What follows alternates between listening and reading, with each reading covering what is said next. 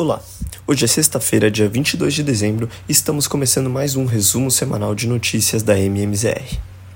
Na segunda-feira, o Banco Central do Brasil divulgou o relatório Focus, que indicava uma leve revisão do IPCA de 2023 de 4,51% para 4,49%.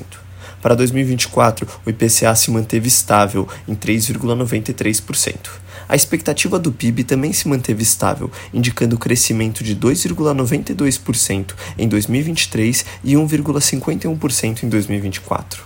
A mediana das expectativas para a Selic foi mantida estável em 9,25% ao final de 2024.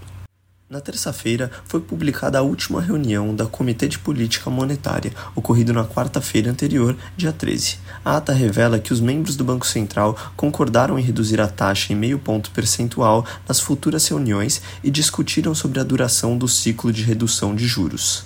O Copom notou um avanço significativo no combate à inflação e indicou que a extensão do ciclo dependerá da dinâmica inflacionária, expectativas e ato do produto e balanço de riscos. Foi divulgado também o IBCBR, que caiu 0,06 em outubro em comparação a setembro. Na comparação com outubro de 2022, o indicador subiu 1,54%, e em 12 meses o IBCBR tem alta de 2,19%. O Banco Central também divulgou o relatório trimestral de inflação, com revisão da estimativa para o PIB de 2023 de 2,9% para 3% e de 2024 de 1,8% para 1,7%. No espectro político, a semana foi agitada. A Câmara aprovou a MP que altera a tributação de incentivos fiscais e os juros sobre capital próprio. Também foi aprovado na semana o projeto que regulamenta as apostas esportivas que segue para a sanção presidencial. Ainda no final da semana, o Congresso Nacional aprovou hoje o projeto de lei orçamentária anual de 2024. O texto conta com 53 bilhões para programas escolhidos pelos parlamentares, um revalor recorde, e 4,9 bilhões para bancar a campanha de vereadores e prefeitos no próximo ano, ponto que gerou grande polêmica.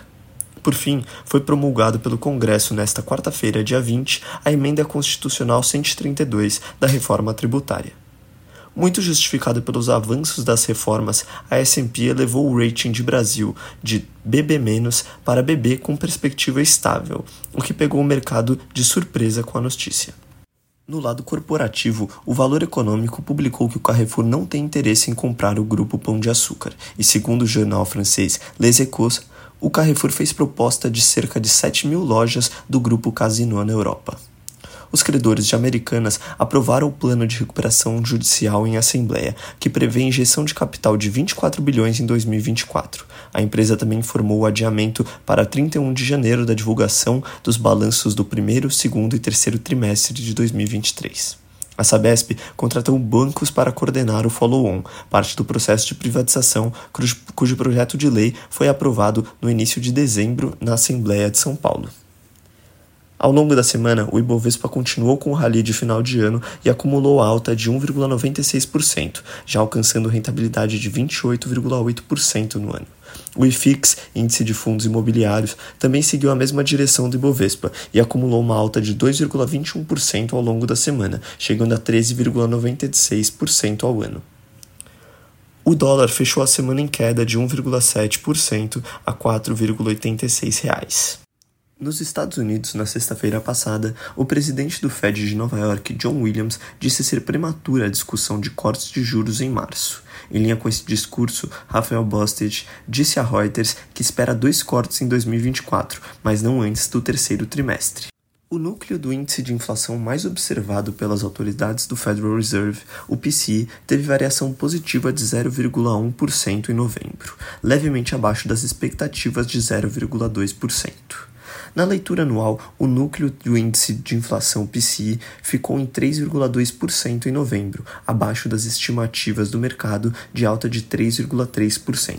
Para o índice geral, também houve surpresa desinflacionária, com queda de 0,1%, chegando a 2,6% de inflação em 12 meses. Também foi divulgado o PIB nos Estados Unidos, que cresceram uma taxa anualizada de 4,9% no terceiro trimestre de 2023, o número ficou abaixo do consenso de mercado. O ritmo da economia dos Estados Unidos parece estar mais responsivo à política de juros implementada. A confirmação da tendência de desaceleração do PCI, somada à revisão para baixo do PIB do terceiro trimestre, alimentam a expectativa de que o início dos cortes de juros pelo Fed está cada vez mais próximo. O S&P teve alta de 0,61% ao longo da semana. O índice Nasdaq também computou uma alta de 1,21% na semana. Ainda nos Estados Unidos, a Treasury de 10 anos continua sua trajetória de queda, agora em 3,90% ao ano. Olhando para a Europa, também tivemos a divulgação de diversos dados de inflação. Na terça-feira foi divulgado o CPI da zona do euro em novembro, indicando inflação anual de 2,4%, em linha com as expectativas de mercado. Na Alemanha, a inflação ao produtor caiu 0,5% em novembro, ante expectativa do consenso da Bloomberg, que marcava 0,3% de queda. No Reino Unido, a inflação ao consumidor recuou 0,2% em novembro, contra a projeção de mercado que esperava uma alta de 0,1%. Na Ásia, o Banco Central japonês, BOJ, manteve a sua política monetária com a taxa de juros de curto prazo em menos 0,1%. Já na China, o Banco do Povo, Banco Central Chinês, manteve as taxas de juros de 1 e 5 anos em 3,45% e 4,20%, respectivamente. Enquanto isso, no Chile, o Banco Central cortou os juros em 0,75 pontos percentuais para 0,25% ao ano. Na Colômbia, foi feito o primeiro corte de juros de 13,25% para 13%, após quatro reuniões seguidas de manutenção. O Eurostock 600 fechou a semana em alta de 0,38% a 477,60 pontos. Já na China, o índice Xangai registrou queda de 0,74% na semana.